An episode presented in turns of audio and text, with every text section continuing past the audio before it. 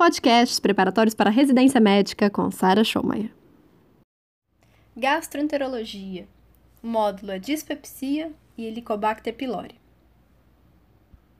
A dispepsia é uma dor ou um desconforto em abdômen superior. Essa é a dispepsia.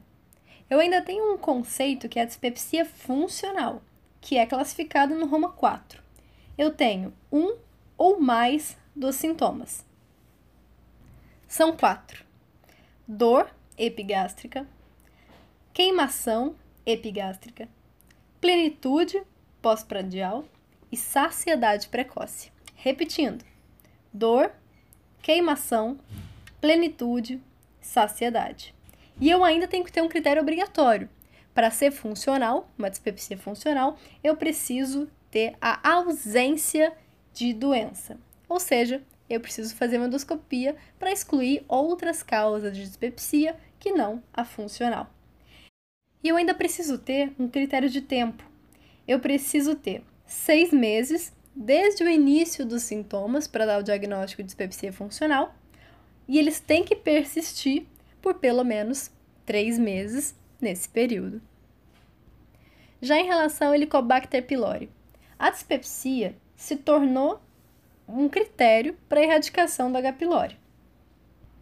E o regime de primeira escolha vai ser com a terapia tripla: omeprazol, amoxicilina e claritromicina. Não é para confundir claritromicina com clindamicina, por favor. Então é amoxicilina, ou seja, beta-lactâmico, e claritromicina, macrolídeo. Para não confundir com clinda, eu prefiro pensar que é igual tratamento de pneumonia, um beta-lactâmico e um macrolídeo. Agora voltando porque o tema é Helicobacter pylori.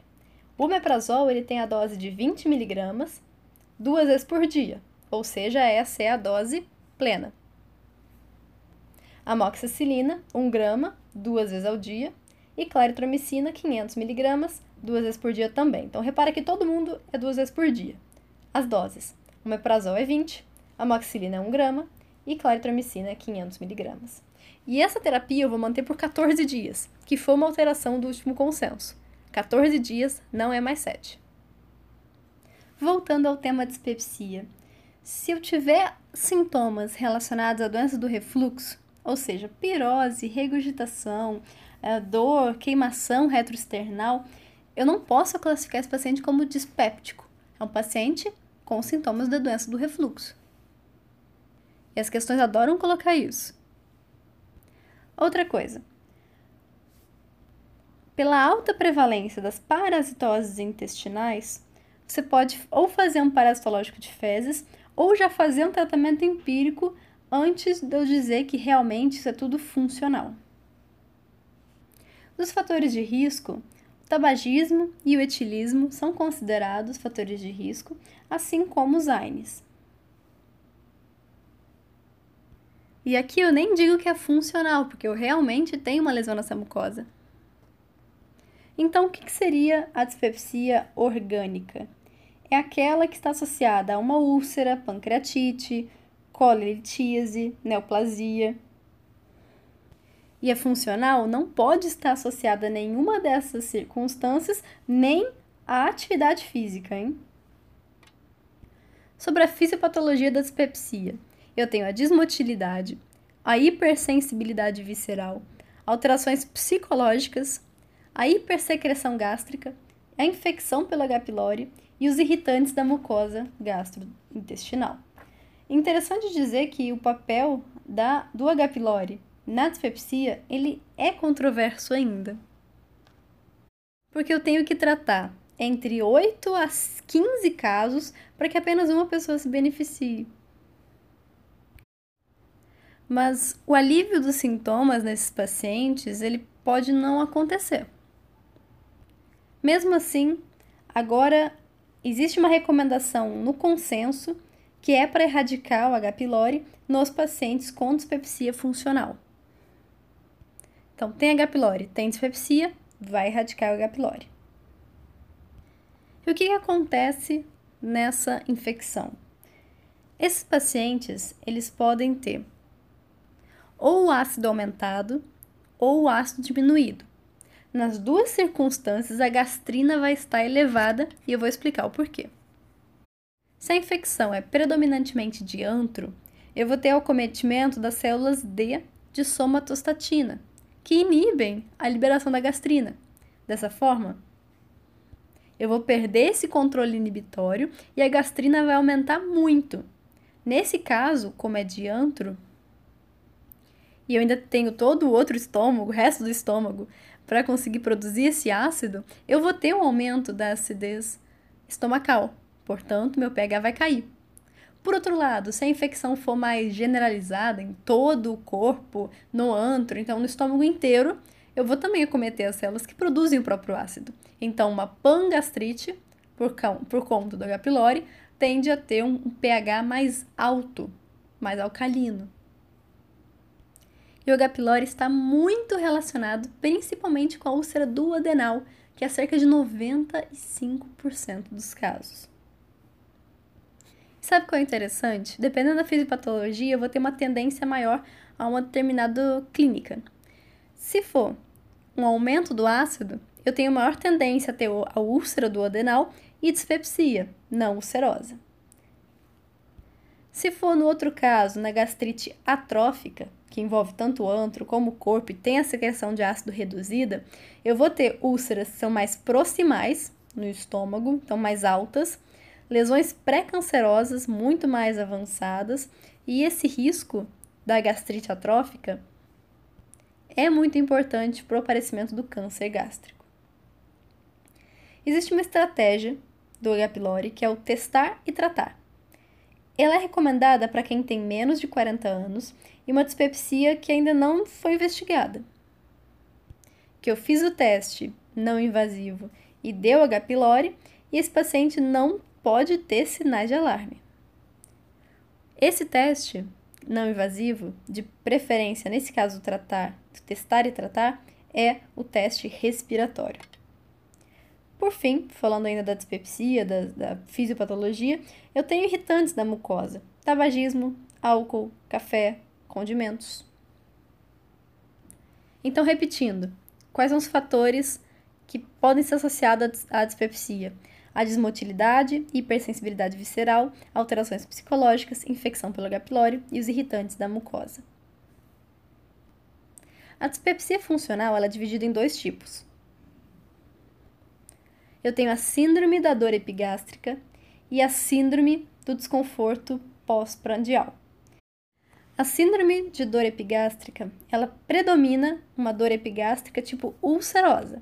Então, dor epigástrica, pensa na ulcerosa, na dor. E a síndrome do desconforto pós-prandial, eu tenho mais saciedade precoce, plenitude, e aí eu tenho um predomínio da alteração de motilidade.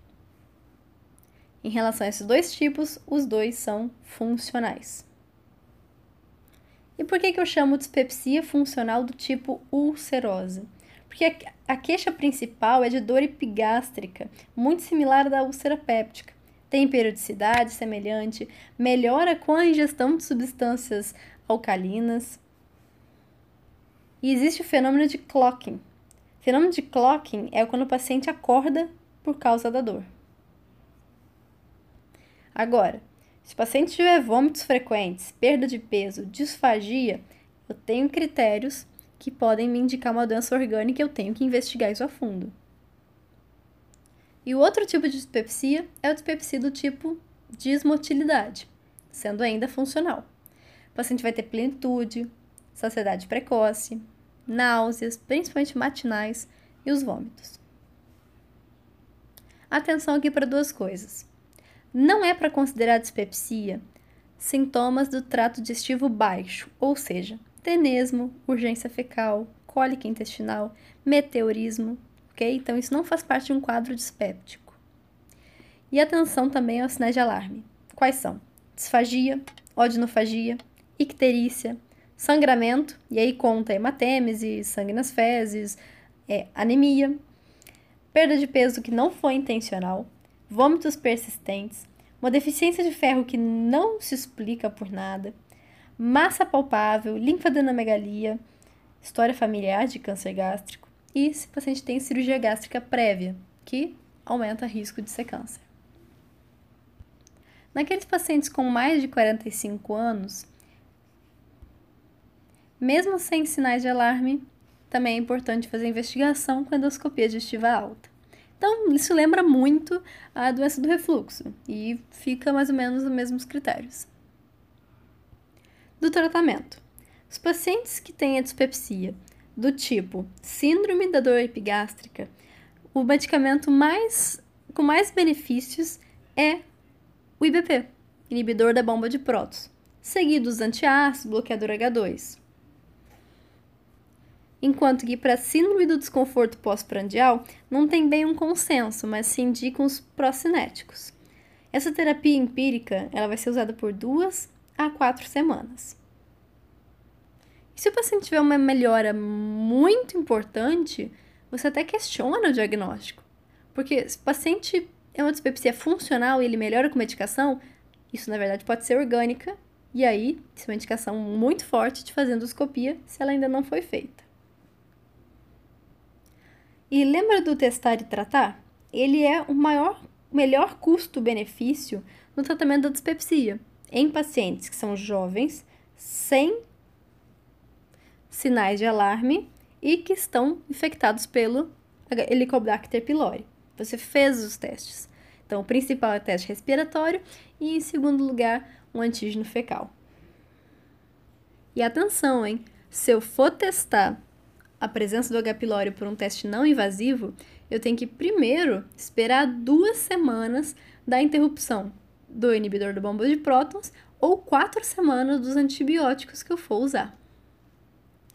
Dentre os procinéticos, os mais usados são bromoprida e domperidona, eu vou usar 15 a 30 minutos antes de cada refeição principal. Eu posso usar também antiácidos, hidróxido de alumínio, hidróxido de magnésio, e aí eu vou usar uma a duas horas antes das refeições. Outros têm resultados menos eficientes. Eu tenho o misoprostol, só que o problema dele é que ele é abortivo.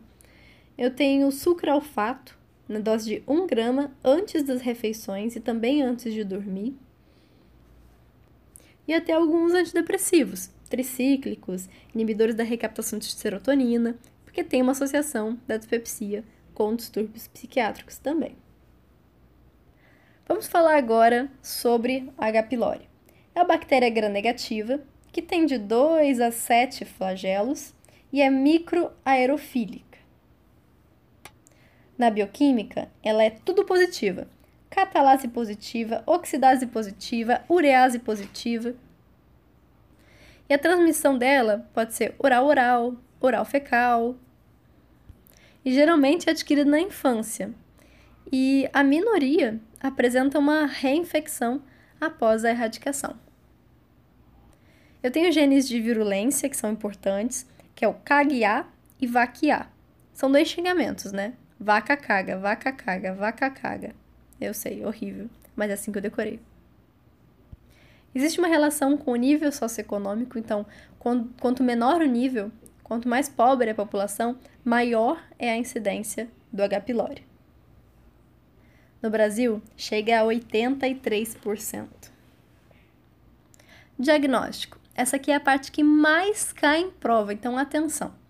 Eu vou dividir em testes invasivos e testes não invasivos. Dos invasivos, eu tenho que fazer obrigatoriamente endoscopia com biópsia. Eu tenho que ter acesso ao material. E desse material, eu posso fazer um anátomo patológico, o teste da urease e a cultura. O anátomo patológico é bastante feito, mas o principal é o teste da urease. Então, o teste da urease eu vou fazer na hora, eu vou identificar e já posso mandar junto com, com o laudo inicial dessa endoscopia. Então, atenção, invasivo, teste da urease. E a cultura? A cultura, ela quase não é feita, demora um tempão, a não ser que eu precise identificar um padrão de sensibilidade antimicrobiano. Aí a cultura ela é bem indicada. E dos não invasivos? Eu tenho o teste respiratório, os antígenos fecais e a sorologia. A sorologia ela tem mais um papel epidemiológico para saber quantas pessoas tiveram contato e tudo mais mas não é boa para diagnóstico nem para tratamento para controle de cura, porque se uma vez positivo, para sempre positivo. Isso não vai me dar muito dado importante. O antígeno fecal é pouco usado, é pouco disponível. E o respiratório é o melhor teste não invasivo para eu conseguir comprovar a cura, para controle de cura. Então, dos invasivos, teste da urease. Dos não invasivos, teste respiratório. Ok? Então, se te perguntarem qual é o melhor teste não invasivo para o controle de cura, é o teste respiratório. E se te perguntarem se a sorologia é boa para fazer o controle de cura, resposta não. Ok? Com essas, com essas perguntas, vocês matam a maior parte das questões de residência. E esse teste respiratório para controle de cura eu não posso fazer na hora, porque eu posso ter interferências dos fármacos. Então, para eu poder fazer esse teste, eu tenho que esperar no mínimo quatro semanas após os antibióticos. Ou mais do que duas semanas após o IBP, período que for maior. Então, quatro semanas após antibióticos, duas semanas após o IBP. Outro ponto fundamental. Eu vou repetir a endoscopia em todo paciente com úlcera gástrica em que eu vou tratar essa úlcera, tratar o H. pylori. Por quê? Porque essa úlcera, se ela não cicatrizar, eu posso ter que biopsiá-la melhor, investigar melhor, porque pode ser um câncer. Então, atenção. Úlcera gástrica, eu sempre vou fazer endoscopia de controle para saber se está curado. Eu não vou usar o teste respiratório, mas eu vou usar o teste respiratório para fazer controle de cura quando a úlcera é duodenal. Quer saber uma outra curiosidade também sobre a úlcera do duodenal? Até o último consenso, eu mantia o IBP por 28 dias no tratamento do H. pylori. Então, o tratamento completo seria 14 dias e eu estenderia o IBP por 28. Mas, atenção, atualização. Na úlcera duodenal, eu não preciso mais estender.